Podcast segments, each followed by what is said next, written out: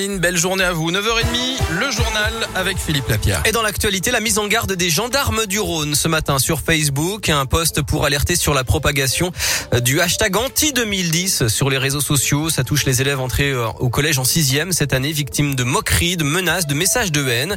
La gendarmerie demande aux parents d'être très vigilants et rappelle ces deux numéros. Le 30-18 pour euh, net écoute et le 30-20 pour non au harcèlement. Dans l'actu, la confirmation de l'Elysée c'est bien le QR code du pass sanitaire d'Emmanuel Macron qui a fuité sur les réseaux sociaux.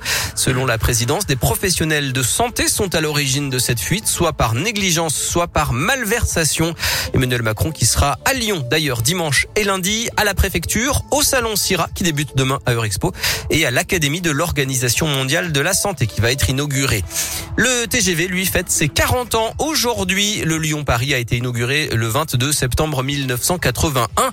Alors aujourd'hui, les prix des billets sont-ils devenus trop chers ou bien sont-ils justifiés? C'est notre question du jour sur radioscoop.com. La sixième édition de Relions-nous, c'est dimanche. Événement complet. Vous êtes 2500 inscrits en moins d'une semaine, environ 800 équipes pour participer au parcours et résoudre les énigmes. Vous avez aussi gagné vos places sur Radioscoop. L'andouilletico ce soir à l'OL Stadium. Lyon et son andouillette à la fraise de veau ou bien Troyes et son andouillette 100% pur porc.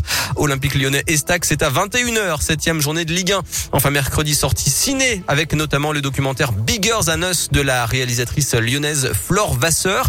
L'histoire vraie de sept jeunes à travers le monde qui se battent pour des causes comme l'éducation et l'urgence climatique.